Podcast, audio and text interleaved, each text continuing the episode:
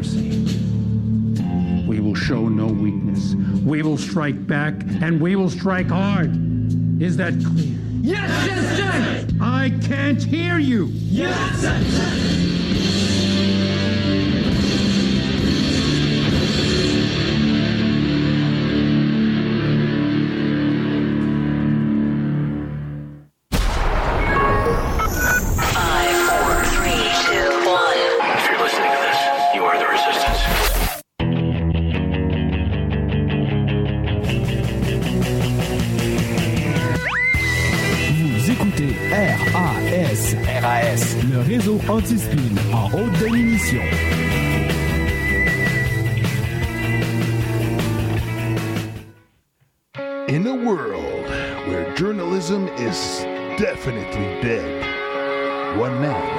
Is about to crush them all. RAS HD présente le narratif avec Daddy Pignon.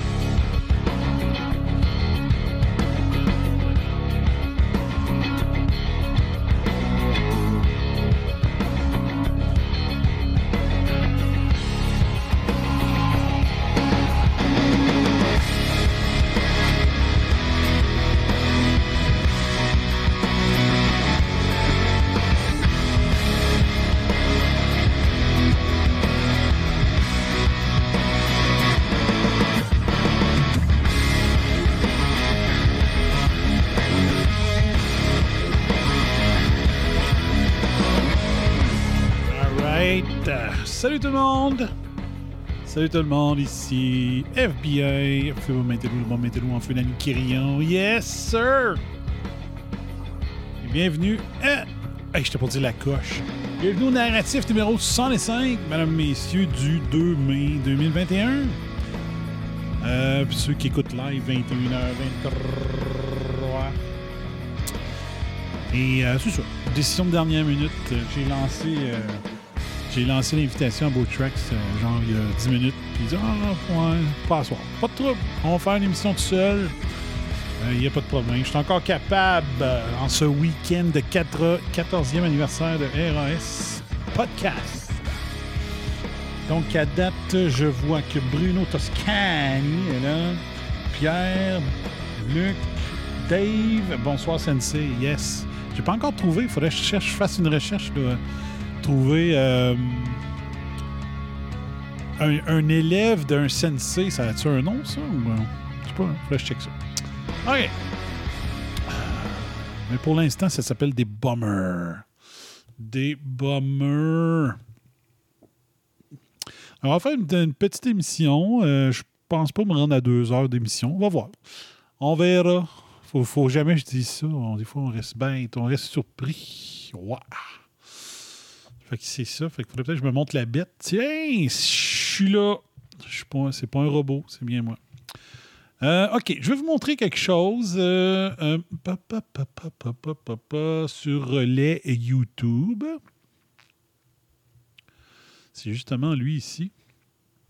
John Campbell, Dr. John Campbell, qui fait des revues de presse scientifique euh, à tous les jours. À la job, mais un écouteur sans fil dans une oreille. Oh, OK. Donc, j'espère te, motiver. Et euh, donc, euh, lui, c'est une personne à suivre. John, Dr. John Campbell, euh, il s'est fait toute une réputation pendant le, COVID. 956 000 abonnés. Ouais. Quand un scientifique fait une émission en anglais en Grande-Bretagne, il y a 956 000 abonnés. Puis quand quelqu'un fait une émission scientifique au Québec, comme le narratif, ben, se fait traiter de covidio. C'est ça la différence. C'est ça la différence. Fait que je vais juste. euh, je vais essayer de trouver. Non, il faut juste le baisse le son comme ça. On va laisser passer les annonces. Euh, dans une de ses émissions d'aujourd'hui, il a sorti une, une étude et euh, j'aurais dû la prendre en note avant l'émission, mais je ne pensais pas faire d'émission. que, on- je vais aller voir. euh, Attendez un petit peu. On va avancer ça. Donc, l'étude, on va essayer de la, trouver. Je vais vous partager euh, mon un écran. Si je fais ça comme ça. OK. Donc, ça, c'est Dr. John Campbell. Et il a partagé, si je peux trouver ça, clac, ici. Cette étude italienne. Oh, il rouvre. Hey, reste là, Chris. Donc, euh, unexpected detection of SARS-CoV-2 antibodies in the pre- pre-pandemic period in Italy. Donc, avant, avant la pandémie, la déclaration officielle de la pandémie, ben, euh, il y a de, des anticorps de SARS-CoV-2 qui ont été découverts dans la population en Italie.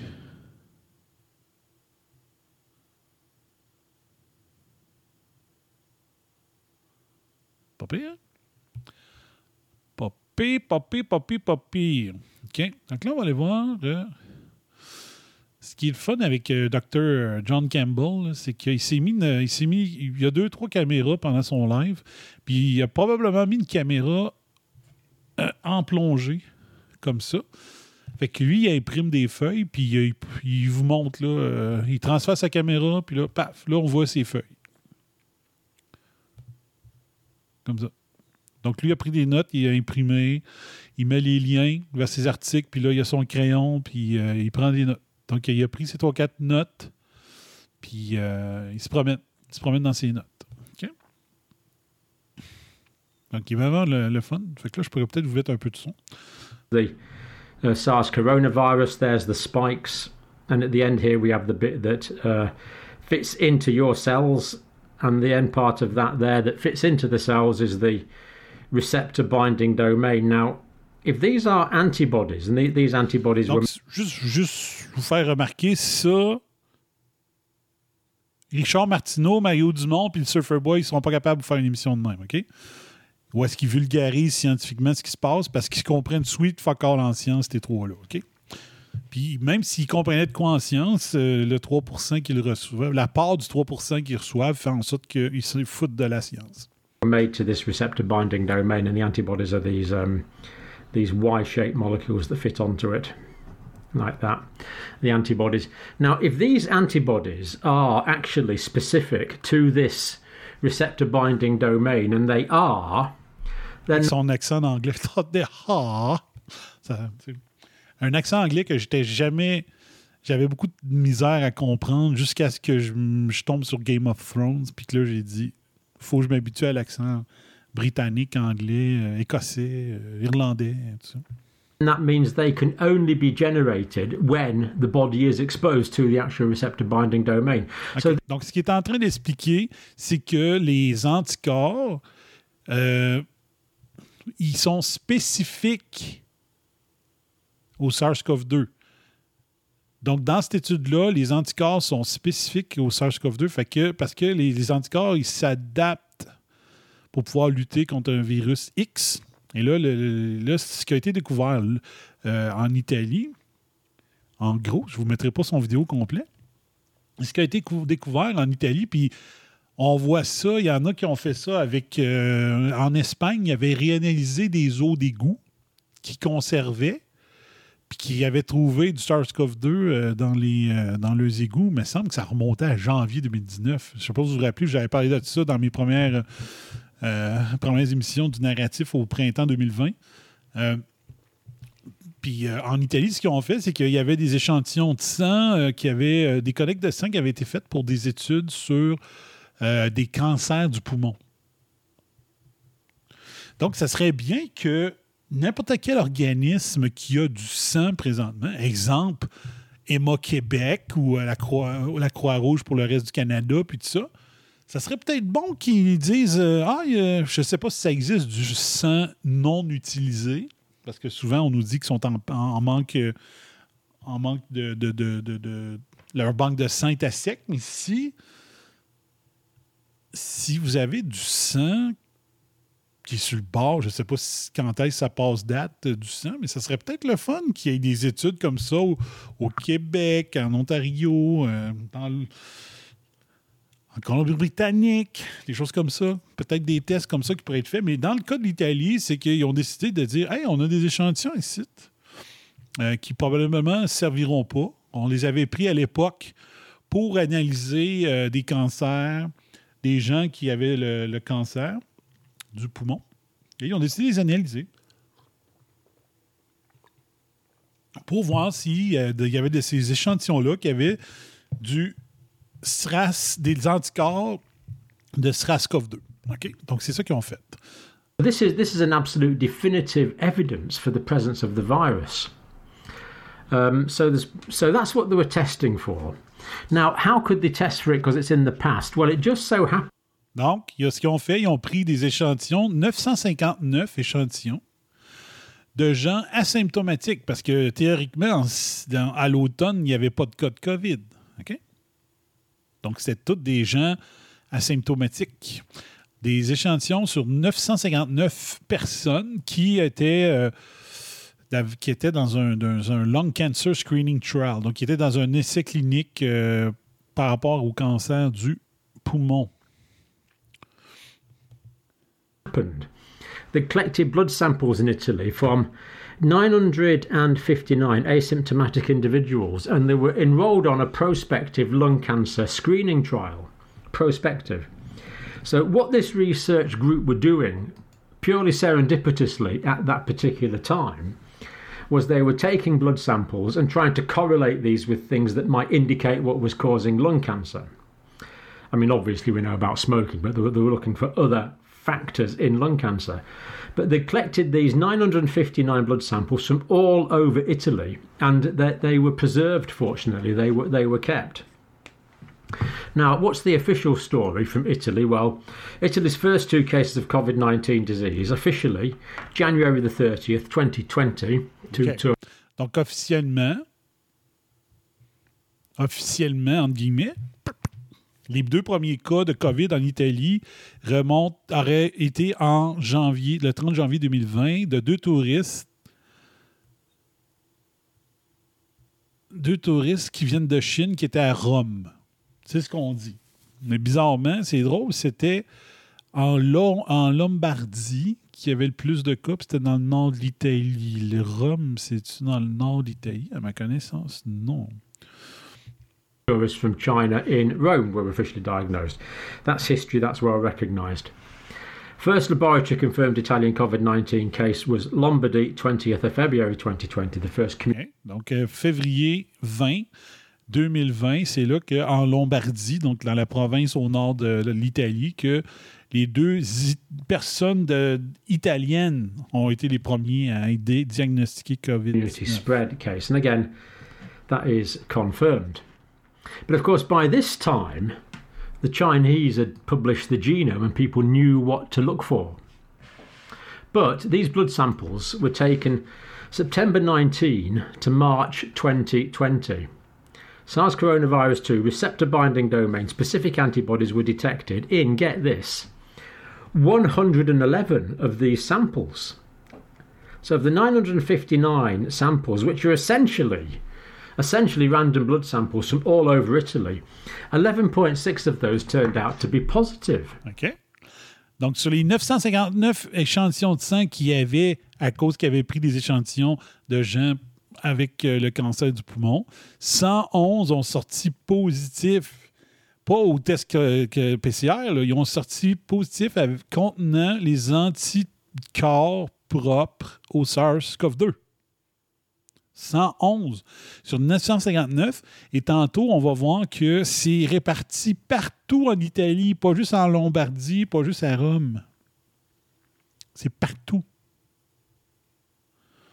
Donc, 11,6% des gens choisis au hasard, ce n'était pas des gens qui avaient des symptômes de COVID. Non, non, c'est des gens qui avaient cancer du poumon,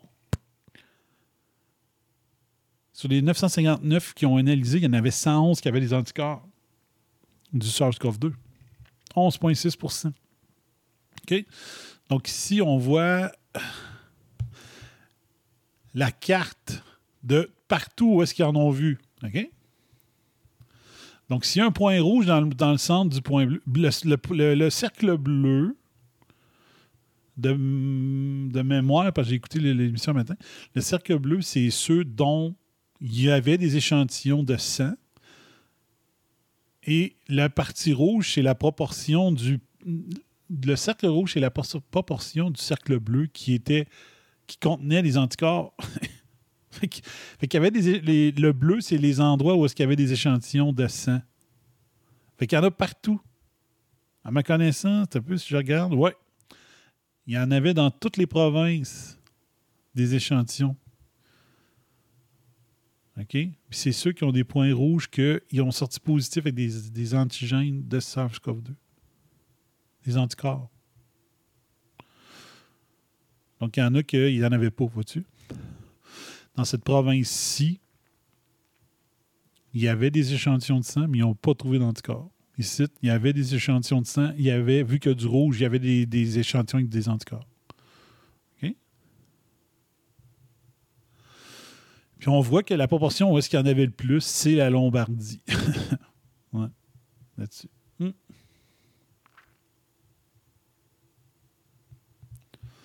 Ensuite, on avance euh, un petit peu. Bon, là, il y a les chiffres ici qui donnent. On y va. Much earlier than we had thought. Now, the test OK. Donc, ça, c'est les deux types d'anticorps, antigènes, antibodies, en tout cas. OK? Les deux, les deux types. Puis, qu'est-ce que le docteur euh, Campbell explique? C'est que le M, les anticorps M, c'est, ça se développe dès, le début de l'infection. OK? Tout de suite, là, dans les 3-4 jours suivant l'infection, tu peux détecter dans le sang les IgM, donc l'anticorps M. Alors que le G, tu vas voir, euh, ça va prendre encore un petit bout avant qu'il soit détectable. OK? Donc, dans les euh, échantillons qu'ils ont trouvé de l'IgM, donc de l'anticorps M, dès septembre 2019, dans les 111 qui ont détecté des anticorps, là, 23 étaient en septembre 2019.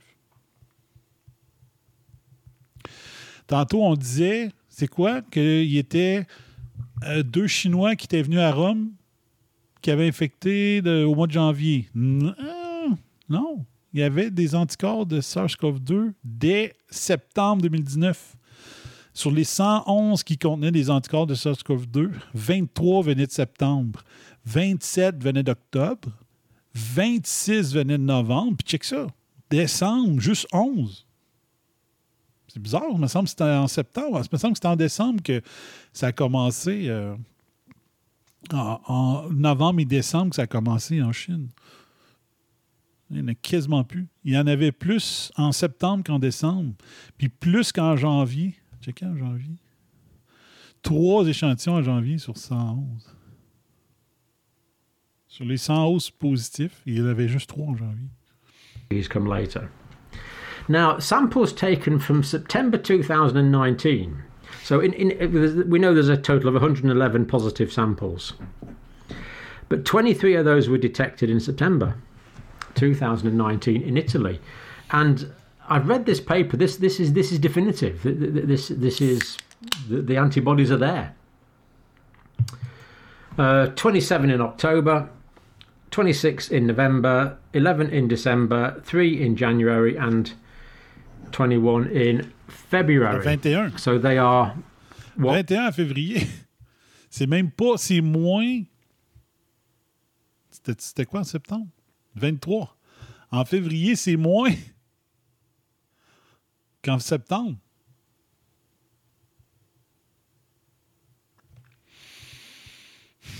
Et ce qu'on apprend, c'est que, vous voyez dans le bas ici, là, coronavirus to amongst asymptomatic, Dans le bas de la mostly page, regardez-le. we'll see that in a minute, individuals in Italy. And again, ju- ju- Donc, euh, ah, il vient de, de le fermer. Mais regardez dans le bas de la page, là, le premier cas qui ont trouvé des anticorps, c'est le 3 septembre. Vous voyez dans le bas de la feuille, là? 3 septembre. Là, ce que je vous ai dit tantôt, c'est que les IgM, ils se développent en 3 à 4 jours après la contamination. Fait que si tu recules de 3 à 4 jours du 3 septembre, ça te ramasse au 31 août. Donc, ça veut dire qu'il y avait du SARS-CoV-2 dès le mois d'août 2019 en Italie.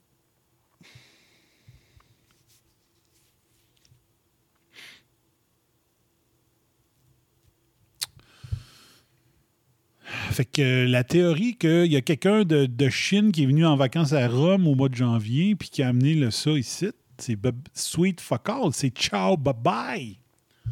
Ça n'existe plus là. Ça n'a plus aucun sens là.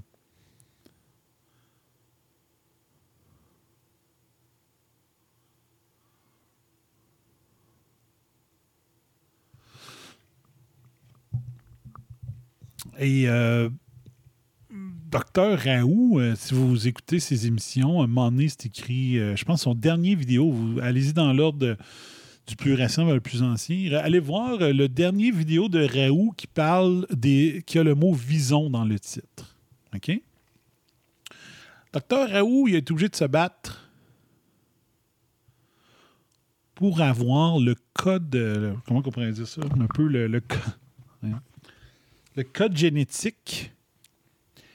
euh, on pourrait dire ça comme ça. Le code génétique du SARS-CoV-2 qui a été découvert dans des élevages de visons. Il a fallu qu'il se batte. Lui, il rend disponible tout, le codage génétique qu'il génère à l'université, au centre universitaire de, Marseille. Euh, il rend disponible pour la prospérité, pour aider les chercheurs. Il rend tout ça disponible. En contrepartie, quand ils demandent des informations dans d'autres régions de la France, ils ne veulent, pas lui- veulent pas lui remettre. Ils ne veulent pas lui remettre leurs leurs découvertes de les séquences génétiques, euh, les séquences d'ARN, les séquences de- d'acides aminés de ce qu'ils trouvent. Mais là, il faudrait peut-être regarder à savoir, euh, c'est peut-être pas la chauve-souris puis le pangolin. Là. Parce que faudrait juste voir s'il n'y a pas des élevages de visons dans le coin de la Lombardie. Juste pour le fun. Juste pour le fun. Sauf que là, euh, Raoult vient de l'avoir depuis deux semaines. On lui a remis le code génétique de ce qui est trouvé euh, chez les visons. Puis pourquoi les visons? Les visons, rappelez-vous quand j'ai fait euh, la quarantaine numéro 1 l'année passée, l'émission, j'ai fait une, ma chronique, c'était What the fuck with les chauves-souris? Pourquoi que les chauves-souris sont tout souvent la cause, la cause de transmission, selon le, le narratif, euh, de, de virus puis tout ça? C'est parce que c'est leur proximité. Ils sont collés un sur l'autre dans les cavernes. Des fois, ils sont des centaines de milliers dans une même caverne, collés un sur l'autre pendant qu'ils dorment. Et euh, ben, ça fait que la transmission est hyper rapide. Mais l'autre affaire qui ressemble à des, des cavernes de chauves-souris avec des centaines de milliers d'individus, c'est les élevages de visons pour la fourrure. Et euh, je pense que je vous l'avais montré euh, un moment à l'émission, la carte des endroits où est-ce qu'il y avait des élevages de visons en Europe. Puis je veux juste rappeler que les visons euh, dans, au Danemark puis aux Pays-Bas, de mémoire, ils ont carrément tout tué les visons. Euh, puis on se disait de façon louche, écoute il veut-tu cacher quelque chose? Est-ce que ça serait l'origine?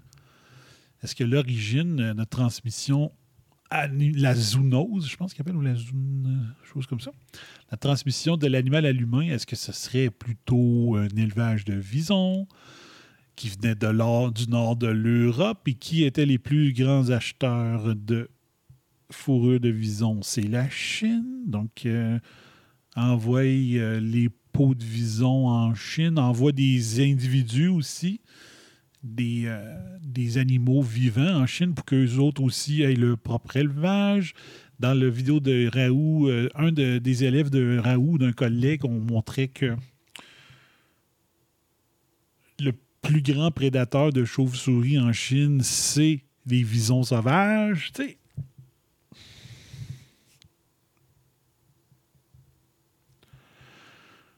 Il y a bien, bien, bien, bien, bien, bien des questions scientifiques à se poser. OK? Mais ça, Mario Gagnon Dumont, lui, aime mieux parler de passeport vaccinal puis de vous enfermer dans le nord du Québec que d'explorer des affaires de même qu'il n'est pas capable de comprendre.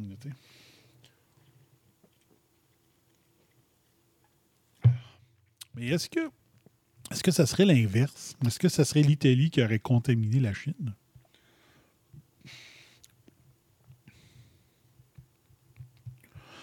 Est-ce que ce serait le nord de l'Europe qui a contaminé l'Italie, puis l'Italie a contaminé la Chine? Parce qu'on dit qu'il y a plusieurs euh, travailleurs chinois qui travaillent en Lombardie, entre autres dans les manufactures de tissus, et que le tissu, ben, chut, il y a un grand, un grand, grand transport de tissus entre l'Italie et la Chine. Donc, les tissus, les employés, il y a plein de, de choses. C'est peut-être l'inverse qui s'est passé. Il y, a des, il y a des études qui disent que la, grippe espagnole elle serait partie de- du Kansas, aux États-Unis. Fait faut faire attention. Quand on veut affubler euh, un pays d'être le responsable, des fois, il faut faire attention. Des fois, il y a des raisons euh, de vouloir détruire le- le- l'ennemi. Détruire euh, l'économie de l'ennemi. Donc, il faut peut-être faire, faire attention. L'enquête n'est pas terminée ou est terminée? Et euh, on ne veut pas trop en parler. tu sais. Mais euh, c'est ça. Je ne sais pas s'il y avait d'autres points dans cette vidéo-là d'intéressant. Là-dessus, je vais juste continuer.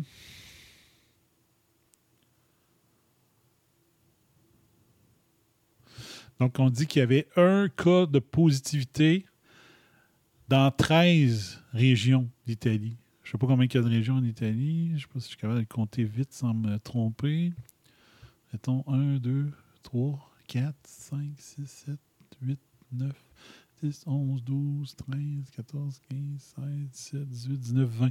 13 des 20 régions avaient de la positivité avant le premier cas. Euh, Il n'y a pas de la viande de bison aussi? Non, je parle de vison. V, V, V, V, V. Vison. Mm. Mm. Fait que c'est quelque chose. C'est quelque chose. C'est quelque chose. Juste voir s'il y avait d'autres choses.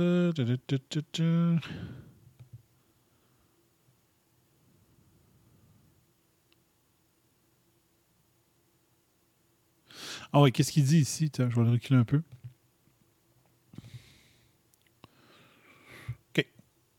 Je vais lui faire dire, je vais le traduire. The first cases is in September, October. Now, by November to December, many general practitioners began reporting severe respiratory symptoms in the frail and elderly people.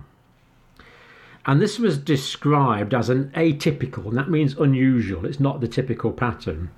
Bilateral, that means it was in both lungs. Bronchitis is inflammation of the bronchial passages. OK. Donc, qu'est-ce qu'il dit là?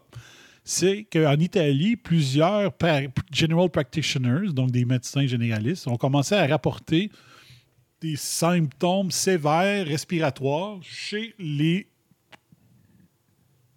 excusez, chez les personnes âgées et les personnes fragiles. Et il décrivait ça comme étant des atypical, euh, atypical bilateral bronchitis, donc des, des infections atypiques aux deux poumons. Bilatérales, c'est parce que aux deux poumons. Des bronchites atypiques bilatérales dès novembre à décembre 2019. Puis moi, je veux juste vous rappeler que cet automne, j'avais fait jouer dans mes. euh, ce printemps, excuse. J'avais fait jouer un extrait euh, de euh, CNN, Fox News, plein de réseaux qui disaient que ah, la saison de H1N1 est terrible cette année. Les hôpitaux sont pleins de. C'était des reportages qui remontaient à décembre 2019. OK? Et on avait dit que c'était des cas, de, des cas graves d'H1N1 d'H1N1 dans les hôpitaux américains. Il y avait une carte, euh, une carte des États-Unis qui montrait les pires endroits. Puis là, tu te dis, OK, aux États-Unis, décembre, janvier, il parlait d'une grosse, grosse, grosse saison de grippe qui était députée avec la H1N1. Là, on dit que novembre, décembre. Ah, beaucoup de, beaucoup de cas de, bronchite atypique qui, qui créaient des dommages qu'ils n'avaient jamais vus. Là, tu te dis, t'as peu, là, Chris. Euh, les États-Unis, ils disaient-tu que c'était du H1N1 sans preuve ou c'est vraiment du H1N1 qu'il y a eu? La différence entre le H1N1 de, de l'époque et le H1N1 qu'on vivrait présentement, c'est que à l'époque, on soignait le monde, puis à cette heure, on les laisse mourir. Alors, je lance l'hypothèse, je lance la question. Je lance la question.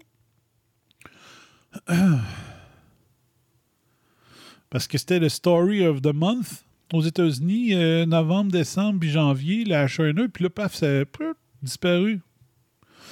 Donc, on nous faisait croire que c'était la H1N1, puis c'était pas vrai, ou ça a toujours été de la H1N1, puis que la différence, c'est qu'on les laisse mourir, euh, que le monde meurt étouffé. Sais pas. C'est bizarre, pareil. hein.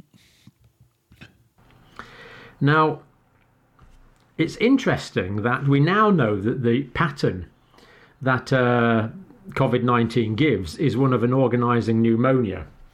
We heard Perry, uh, Pierre Corrie told us that a few days ago. Um, so, what is a bit surprising is that the Italian uh, radiologists didn't recognise this pattern, but they attributed it to an aggressive form of seasonal influenza. Et voilà.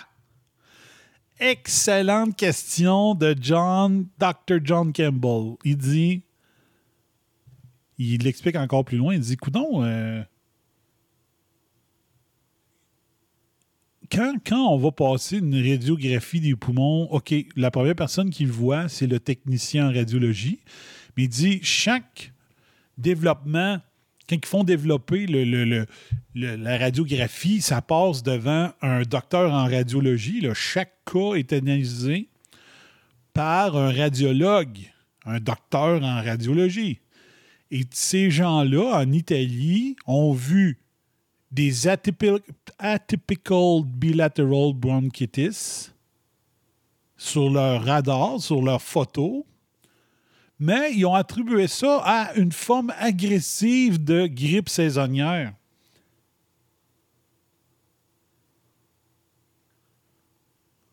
Euh, H1N1, non, c'est pas un coronavirus. Euh, de mémoire. Mais, fait que lui, il se pose la question, là. Il dit comment ça que le docteur Pierre Corey. Pierre Corey, c'est qui?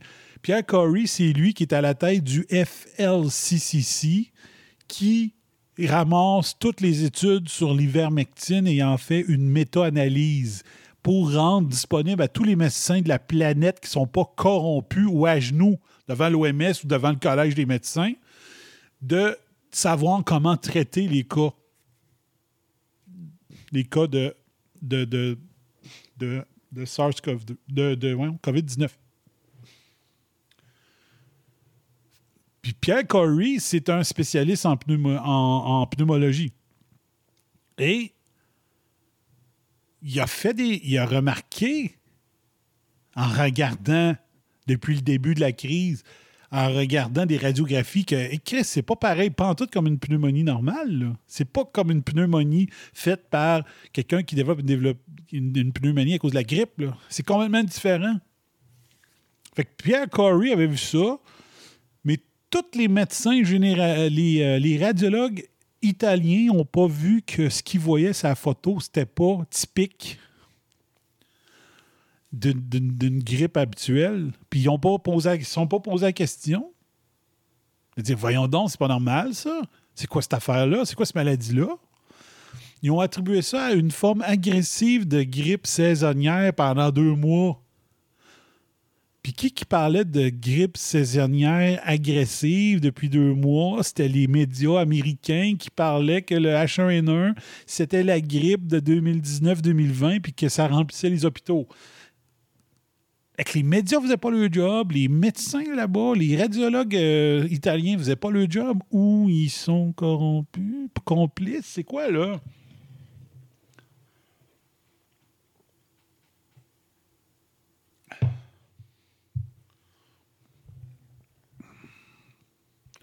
C'est de l'incompétence, de la paresse, comme j'ai vu plusieurs médecins euh, dans ma vie que c'est euh, les, incompétents paresseux, j'en ai côtoyé en masse. Ou des complices. Donc la question de John Campbell est écœurante, c'est vraiment bon. On dit, ouais, mais oh. Le docteur Pierre Corey, lui, il a vu, il appelle ça du organizing pneumonia. Je ne sais pas si je pourrais aller voir de quoi c'est quoi ça veut dire. Organizing. Une pneumonie organisée ou c'est dans un autre sens? On va le voir. Orga. Organizing. Pneu. Pneumonia. Ça veut dire quoi? List.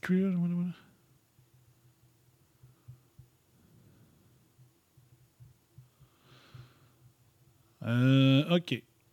Donc, euh, cryo- cryptogenic organizing pneumonia is a form of idiopathic interstitial pneumonia character- characterized by lung inflammation and scarring that obstruct the small airways and hair sac of, of the lungs. Signs and symptoms may include flu-like symptoms such as cough, fever, malaise, fatigue, and weight loss. Sais pas si je marque ça ici en français. Hein? Français.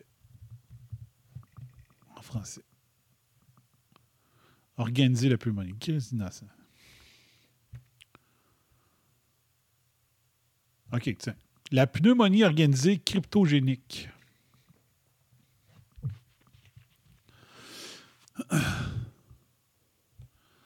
Revue médicale suisse. La pneumonie organisée cryptogénique, le POC, est une entité clinico-histologique distincte décrite pour la première fois par Davidson en 83, puis par Epler deux ans plus tard, sous le nom de idiopathic bronchiolitis obliterans organizing pneumonie, le BOOP. Elle se présente le plus souvent sous la forme d'un tableau clinique et radiologique de pneumonie qui ne répond pas aux antibiotiques. Euh, euh, euh, donc, est une forme particulière d'inflammation pulmonaire. Donc, ce qu'on dit, hein, le, le- le- le SARS-CoV-2 cause des, des inflammations incroyables. C'est ça le problème. Euh, c'est pas juste au poumon, par contre. Ça peut euh, faire des inflammations partout où est-ce qu'il y a des, des cellules, des récepteurs ACE2.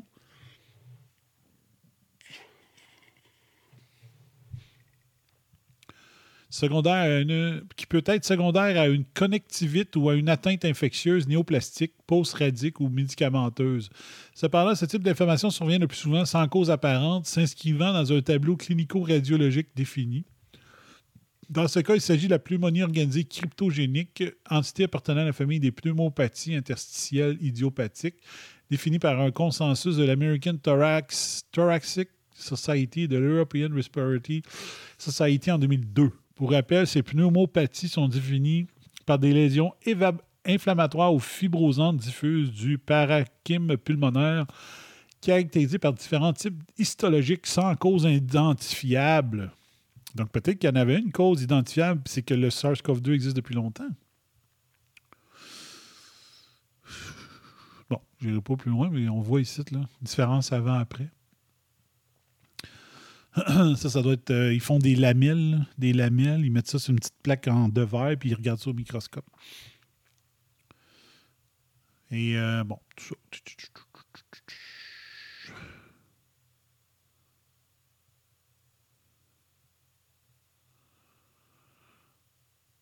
Donc, on voit une radiographie ici.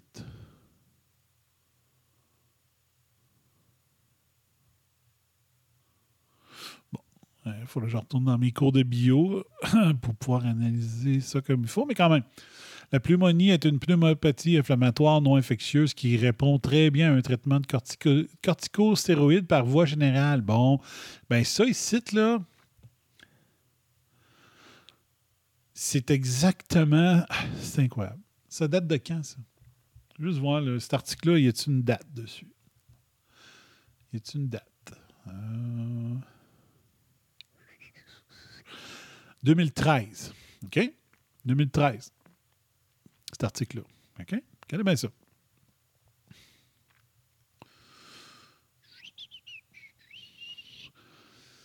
Donc, la pneumonie organisée est une, pneumo- une pneumopathie inflammatoire non infectieuse qui répond très bien à un traitement de corticostéroïdes par voie générale. OK?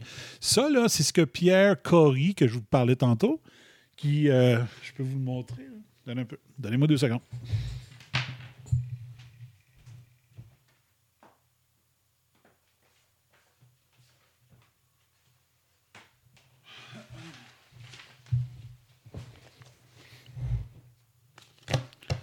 Ça, c'est les feuilles que j'ai sur mon frigidaire depuis de méchants bouts. C'est des feuilles que je vais amener si jamais je le pogne, puis je m'en vais à l'hôpital. OK?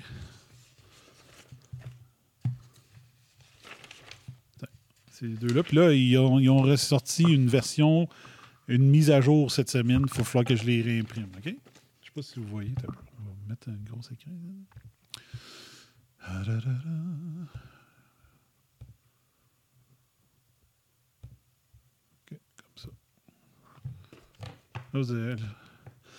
Le FLCCC, ça, c'est l'organisation que Pierre Corey des États-Unis a créée avec des experts mondiaux. Puis, il sert de toutes les études sur euh, l'ivermectine pour faire un protocole de soins euh, et de prophylaxie et de pilule du lendemain. C'est mon- parallèle que je fais. Si vous avez été en contact longtemps avec un positif, vous ne le saviez pas, puis là, vous le pognez, là, ben, il y a un protocole de pilule du lendemain ici. Donc, ici, c'est juste si vous dites, OK, moi, euh, je vais prendre l'autre doigt. là. Prophylaxie, c'est dire, OK, je fais de la prévention, tu prends ça. OK? Vous avez été euh, en contact. Si moi, là, comme là, j'ai été en contact avec euh, un, de mes collègues, mon superviseur de, soir. Donc, si j'avais été en contact avec lui sans masque, j'aurais enclenché ça ici. Donc, la, la pilule du lendemain, ceux qui ne savent pas c'est quoi, c'est une dame euh, qui a un one night non prévu, qui prend pas la pilule, puis qui veut dire ah, je vais être sûr de mon coup. S'en va en pharmacie, demande une pilule con- anticonceptionnelle le lendemain, qui est communément appelée pilule du lendemain, puis elle va être sûre de ne pas tomber enceinte. Fait qu'elle prend ça, puis c'est toute une épreuve, il paraît. Ça a l'air que tu deviens malade assez. La femme devient très malade pour une journée ou deux. C'est drastique. Fait que ça, ils appellent ça le Eye Mask Plus. Donc, ils suggèrent le masque. T'as peu, au bord encore. Le masque, laver les mains, tout ça. Puis ça. Puis si tu te ramasses à l'hôpital, c'est le protocole MAT+. Au lieu d'être Eye Mask Plus, c'est le MAT+. Et ce que Corey dit là-dedans, c'est que euh, il faut pas que tu prennes des, des euh, faut pas que tu prennes des corticostéroïdes au début. Au début, c'est faut que tu tues le virus. Mais le virus, la crise, là, le sti, là, le, comment il dit ça? Le, son. que- comment il disait ça à Arruda? Le- pas le requin, mais le. Il va te stabber dans le dos, là, puis ça. Fait que lui, il va créer de l'inflammation. Le virus va être mort, mais il a commencé à faire, faire des cycles d'inflammation. Et euh, ce que Dr. Pierre Corey dit, il dit ça prend euh, des corticosté- co- corticostéroïdes, mais pas au début. Le début, c'est la phase où est-ce qu'il faut tuer le virus. Après ça, il faut aller lutter contre les inflammations. Et quand que Corey a vu des radiographies en, en mai, en mars, en mai, en juin, en juillet, avec les radiographies qu'il voyait, dit Mon Dieu Seigneur, la façon que ça attaque le poumon, il faut prendre des, cortico- faut euh, prescrire des corticos- corticostéroïdes. OK? Fait que dans son protocole, il y en a. Là, j'ai fait noir. Tu, tu, tu, tu.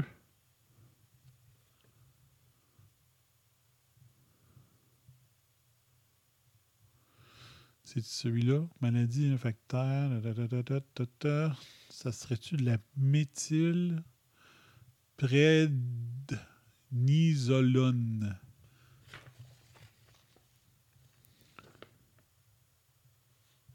Parce qu'une fois que tu le pognes, protocole de traitement hospitalier, méthylprednisolone acide ascorbique, thiamine, héparine, ça c'est pour empêcher le sang de coaguler, l'ivermectine, vitamine D, athéro... Artévas... euh, ma vue est pas bonne. Atorvastatine, mélatonine, zinc, famotidine. Ça, c'est ce qu'il y a dans du... euh,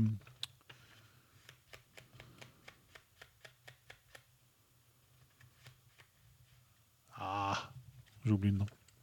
Je m'en suis acheté. Euh, famotidine, c'est du, c'est du, voyons, c'est un, c'est un anti euh, reflux gastrique, une marque euh, pepside. C'est du pepside. C'est l'agent euh, médicamenteux du pepside. Donc, il en parle là-dedans. En 2013, on savait que quelqu'un qui a des symptômes de il faut donner des corticozoïdes. OK? Corticostéroïdes. La pneumonie organisée cryptogénique. Donc, c'est ce que décrit le Organizing Pneumonia qu'on voit sur le, le show. Un peu. Je vais juste. euh, Ça ici. Organizing Pneumonia qu'on voit ici.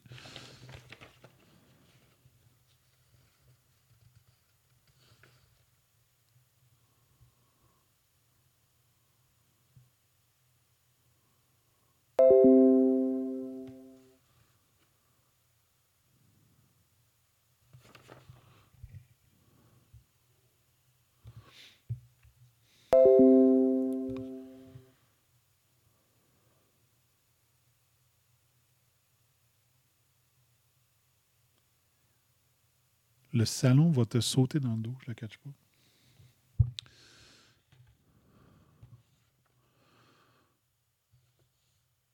Méthyle, on va essayer de l'écrire. Méthyle. C'est-tu lui, le, le corticostéroïde? Préd- Prédni.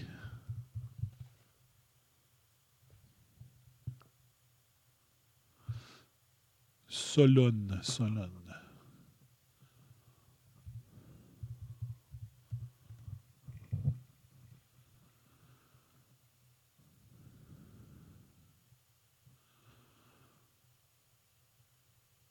Eh oui, c'est ça. C'est un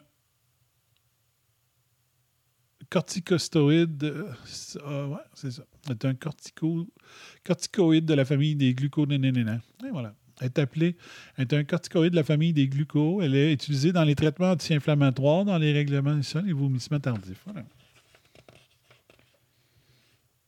Ah. Donc, c'est celui-là.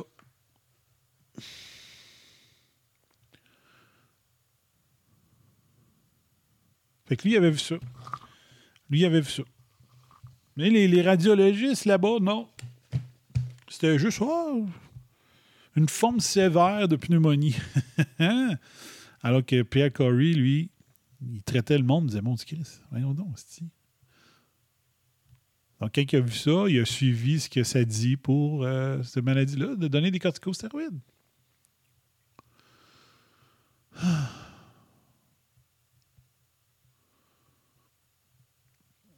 C'est pas Docteur Arruda qui va trouver ça, hein?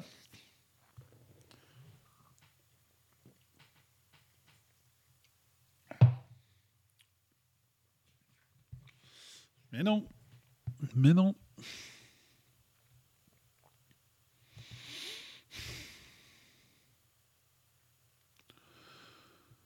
Ensuite, qu'est-ce qu'il y avait dans cette vidéo-là? Y a d'autres choses que je voulais vous dire là-dedans? Juste aller voir. Things always go back to the paper. SARS coronavirus 2 was already spreading in. France. Dans le NIH américain, il y avait un article qui disait que le SARS-CoV-2 était déjà en train de se spreader en France en décembre 2019. Puis il faudrait peut-être que je trouve juste le vidéo. Pas la vidéo. Euh, il me semble que c'était Égout, Espagne.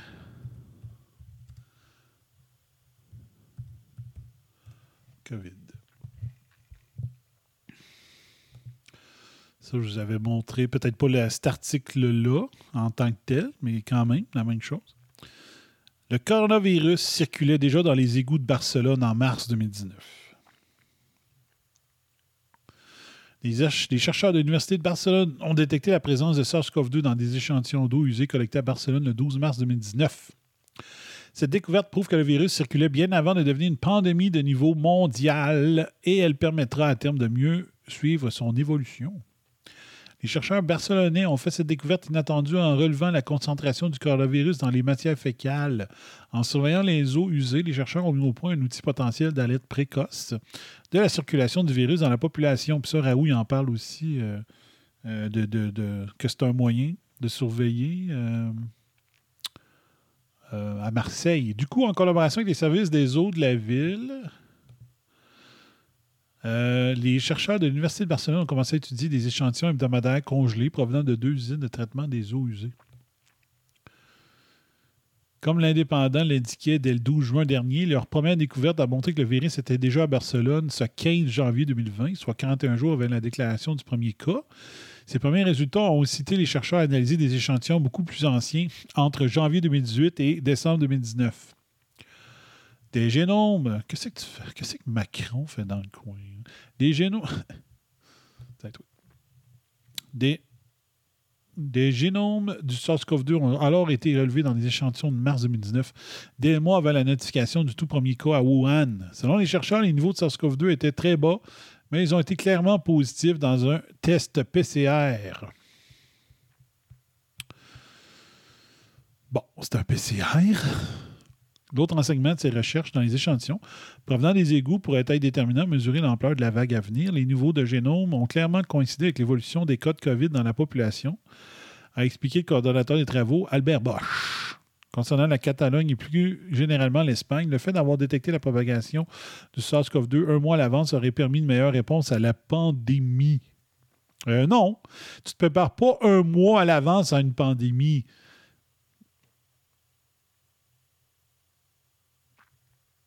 tu te prépares 12, 12 ans à l'avance. Il faut que tu sois tout le temps prêt. Comme nous autres dans l'alimentaire, on est tout le temps prêt s'il y a un, rappel d'aliments. OK? On a fait notre exercice euh, du printemps le 12 avril et on l'a réussi l'exercice en euh, combien donc? 22 minutes? 22 minutes.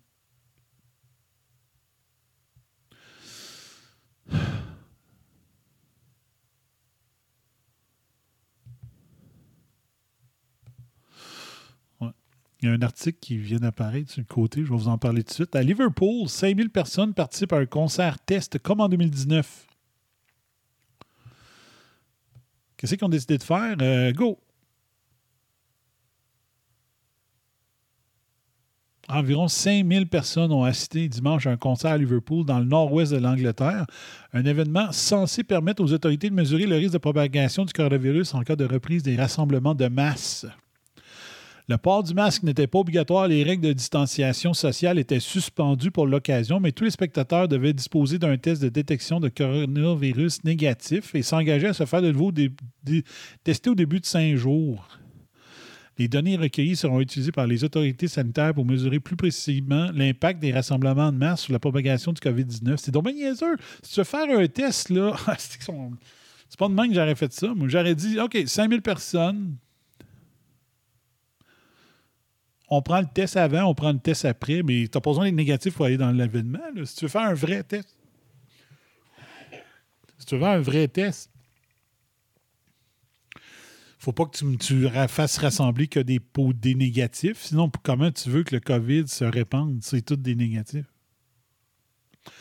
Les données seront utilisées pour mesurer plus l'impact des rassemblements de masse. Ben oui, mais Chris. Mais l'enjeu scientifique n'était manifestement pas la priorité des spectateurs. Ça fait tellement de bien, c'est tellement formidable, ça faisait trop longtemps, a déclaré Megan Butler, une étudiante de 19 ans. Profitons de la vie, revenons à la normale, a déclaré son côté Harry Smith, 25 ans. Melvin Ben, directeur général du Festival République, l'organisateur de l'événement, a dit espérer que ce projet pilote favorise la reprise des manifestations en extérieur cette année. Une fois entrés dans l'enceinte, ils pouvaient faire la fête comme s'ils étaient en 2019. On a l'impression que le fardeau des 12 derniers mois, des 15 derniers mois, ça allège un peu. Ils veulent nous. On va vous donner la permission de vivre comme avant. Le programme de ce concert d'un peu moins de 6 heures sous un chapiteau réunissait la chanteuse Zuzu, native de Liverpool, et les groupes de Latoms et Blossoms. Ça faisait 413 jours que nous n'étions pas montés sur scène. Ça faisait longtemps et nous sommes très heureux d'être là. Fait que tu fais un rassemblement de gens négatifs, tu- puis tu t'attends à ce qu'ils sortent un positif de là? Ben, cette partie-là, je ne savais pas.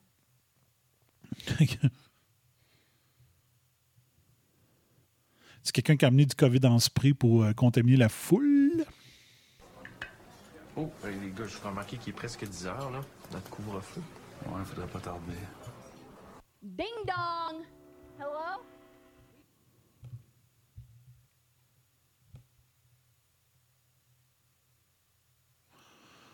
L'enjeu scientifique n'était manifestement pas la priorité des spectateurs. Un peu. C'est-tu moi qui est dans le champ? Il n'aurait pas dû les, me semble. Je sais pas. Il n'aurait pas dû les tester avant. Hmm? Me semble. Je sais pas. Je sais pas. Mais bon. Euh... Part de ça. Peut-être vous montrer une affaire.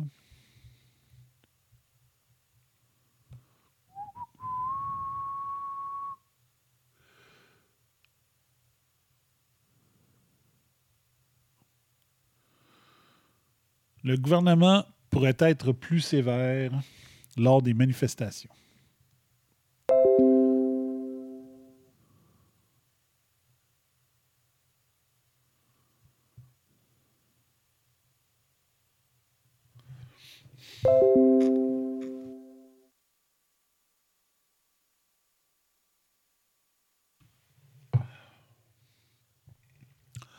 Le gouvernement pourrait être plus sévère lors des futures manifestations. Est-ce que ça inclut les grévistes de la santé, euh, les grévistes de, les fonctionnaires qui font la grève, qui font des manifestations? Richard Martineau, qui fait partie du 3% hein? Cet homme est une honte en parlant de Maxime Bernier. Ici, la fake news. La fake news de la fin de semaine. Je savais qu'elle allait faire ça. Ils ont décidé de fermer le centre de vaccination du, du stade olympique, j'étais sûr qu'il allait faire en sorte que Dubé savait ce qu'il faisait avec euh, la complicité de ses Pravda, hein, les médias officiels du régime communiste québécois. Ben, ils ont réussi. Donc, Dubé a réussi à faire créer le spin que c'est la manifestation qui a fait fermer la vaccination au stade olympique. C'est complètement faux. C'est Dubé lui-même qui a décidé de fermer la clinique hier. C'est un mensonge. Puis le journal de Montréal reprend le mensonge, chambardant la vaccination au stade olympique et frustrant des employés de la santé qui se démènent pour aider tout le Québec. Ben, quand vous serez assez frustrés, les employés du système de santé du Québec, vous exigerez l'utilisation comme ailleurs comme à bien des places non corrompues, l'hydroxychloroquine et l'ivermectine. OK? Quand vous serez tanné de soigner du monde qui ne serait même pas supposé de se rendre à l'hôpital parce qu'ils ont été soignés avant, ben peut-être que vous allez vous réveiller, au lieu d'écouter Star Academy à soir, vous allez faire euh, lire des articles euh, médicaux parce que vous travaillez dans le système médical. C'est vous autres qui devrez lire des articles comme je fais. Et non, euh, c'est pas moi qui devrais lire ça, c'est vous autres. Puis, euh, vous allez peut-être arrêter d'être frustré. OK? C'est juste ça, là, la, pause. Euh, euh, ça, je sais pas si je suis capable de vous le résumer comme il faut. Je vais, je vais peser dessus. Ça, c'est. euh,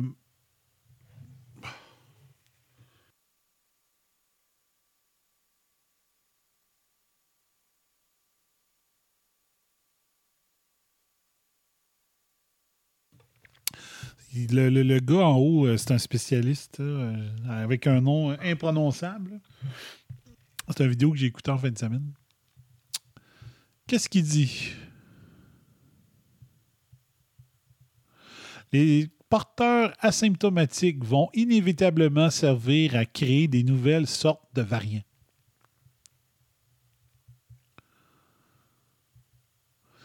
L'implantation de mesures de prévention contre les infections va augmenter la création de nouveaux variants plus infectieux, vont créer un risque plus élevé pour les groupes d'âge plus jeunes.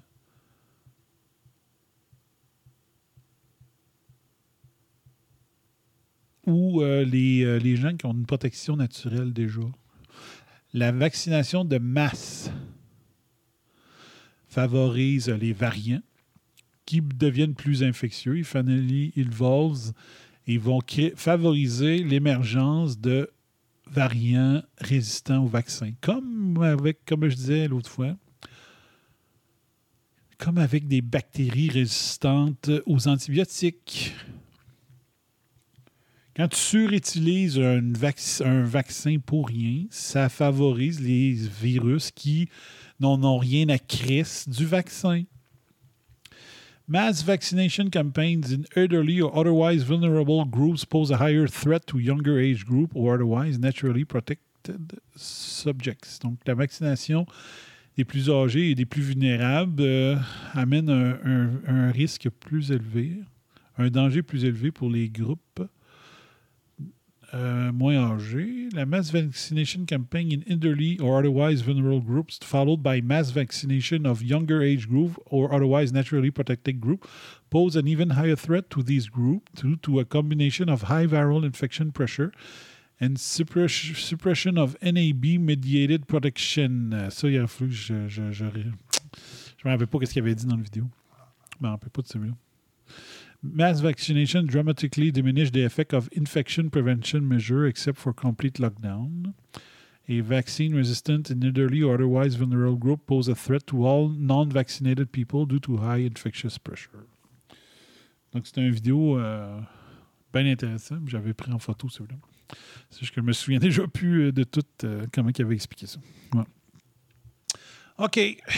J'ai envie de, de, de, de, de, de, de, de- de- d'arrêter pas mal ça là pour asseoir. Je suis fatigué. La presse. euh, Pourquoi la troisième vague est-elle moins mortelle? Une analyse de la presse. La presse est déçue. Elle aurait aimé ça avoir une grosse troisième vague. Partially vaccinated ER staff at Montreal St. Mary's Hospital hit with COVID-19 outbreak. Fait que ça, ça m'insulte. Ça fait depuis la mi-mars que c'est le cas en Beauce. En Beauce-Sartigan, c'est des gens vaccinés qui meurent. J'ai une cousine qui, présentement, est aux soins intensifs à Lévis. Elle, était préposée dans un CHSLD de Saint-Georges. Et euh, elle l'a pogné. Probablement vaccinée. Je n'ai pas posé la question encore. Euh, parce qu'ils sont passés dans les, euh, résidences personnes âgées début février pour vacciner les gens. Les travailleurs puis les résidents. Puis là, présentement, elle lutte pour sa vie. Ma cousine propre. Ça marche, la vaccination. Mais là, quand c'était en Beauce, personne n'en parlait. J'étais le, monde à- j'étais le seul à tweeter Hey, euh, le monde vacciné, il meurt ici en Beauce. Là. Il y a des cas, toutes les- nos, euh, nos résidences sont contaminées présentement, puis c'était des résidences euh, vaccinées Pfizer. Personne ne réagissait. Là, ça arrive dans un hôpital de Montréal, puis là, oh, CBC en parle. Hein? Hein? Les Beaucerons, c'est une sous-classe d'humains. Hein? Fait qu'ils n'en parlaient pas. Là, il y a un hôpital. Un hôpital? Un hôpital? Je m'en pas. À Montréal, là, paf, ça fait manchette. Incroyable. Ah, les, les, euh, moustiques génétiquement modifiés font leur arrivée à US. Un autre projet du psychopathe euh, Bill Gates. Ça va finir en merde. Je vous l'ai prédit il y a longtemps, puis ça faut checker bien ça. Le Canada qui retient 300 000, les, trois- les 300 000 premiers vaccins Johnson Johnson parce qu'ils ont été fabriqués à la même usine où est-ce qu'il y avait eu de l'AstraZeneca. Et euh, l'AstraZeneca euh, avait probablement mal lavé les équipements, je ne sais pas trop. Il y avait une, substance qui n'a pas rapport qui a rapport dans l'AstraZeneca, mais qui n'a pas rapport dans le Johnson Johnson, qui s'est ramassé dans les Johnson Johnson. Ramassé. ben oui. Et euh, tiens, on va finir là-dessus. C'était pas pire, ceux qui euh, suivent mon Facebook.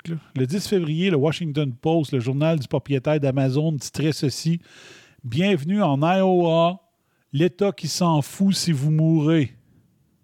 C'était le titre de l'article. OK? Juste rappeler que Washington Post, ça appartient à Bezos. Bezos, le propriétaire d'Amazon. Amazon, qui a des hausses de revenus incroyables à cause de la crise. Donc, Bezos se sert de son journal pour favoriser les confinements qui favorisent Amazon.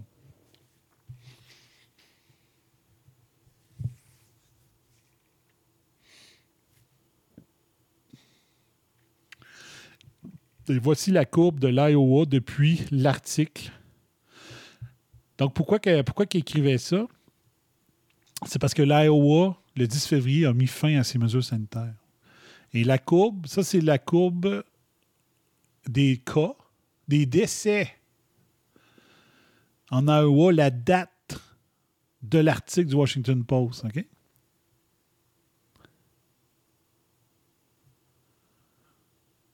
Regardez la courbe est en descente.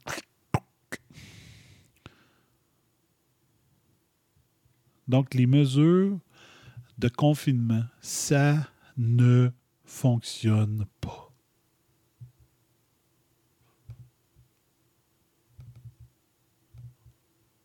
Ding dong! Hello? We gotta go.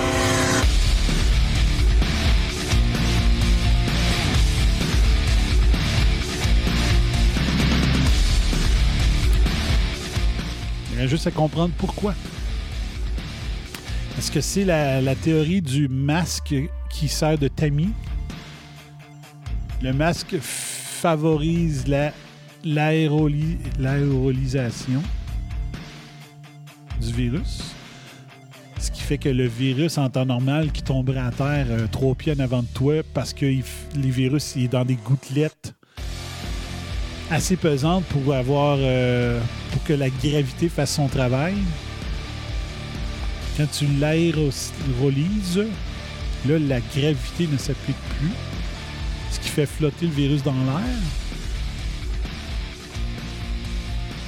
On dirait bien que c'est ça. On dirait bien que c'est ça. Aussitôt que les États se débarrassent du masque, ça va mieux.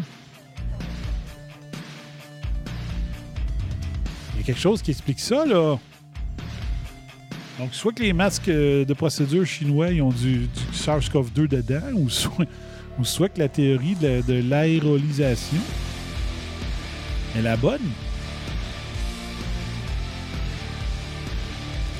Il faut qu'il y ait une des deux explications, qui s'applique, c'est sûr et. OK. Fait que merci bien gros d'avoir été là. Juste me remontrer la face. Comme ça. Bon show quand même. Comment ça quand même? Euh, si vous êtes satisfait du service, vous pouvez laisser un pourboire euh, via Interact, le bum à réseauantipine.com. Faites un virement Interact, le bum à réseauantipine.com. Ça me faire plaisir d'accepter votre pourboire au nom.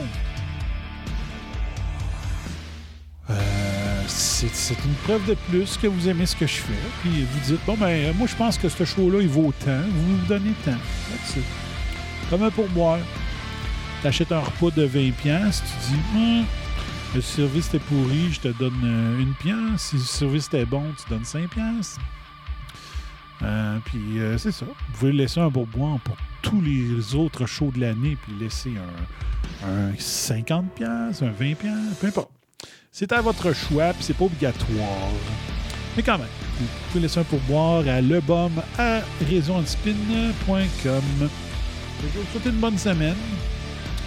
Une semaine euh, sans COVID dans votre vie, j'espère. Nous autres, ça s'est calmé. Là. On devrait être, euh, si on est chanceux, on devrait être correct à l'usine. Il me reste euh, trois semaines avant mes vacances. Je suis bien hâte. Fait que, merci, Sensei, de cette leçon. Fait plaisir. And spin does not exist in this dojo. Ciao. Bye bye.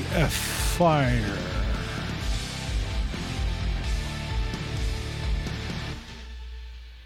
Le chien avait rien à voir là-dedans.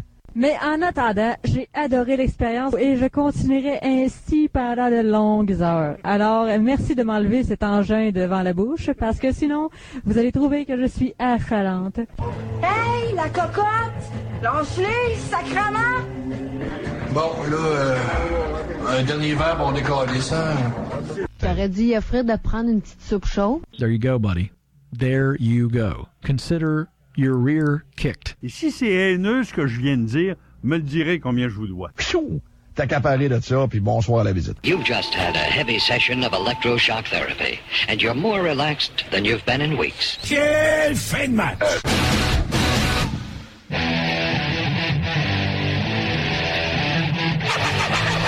Vous écoutez RAS, RAS, le réseau anti-spin en haut de la.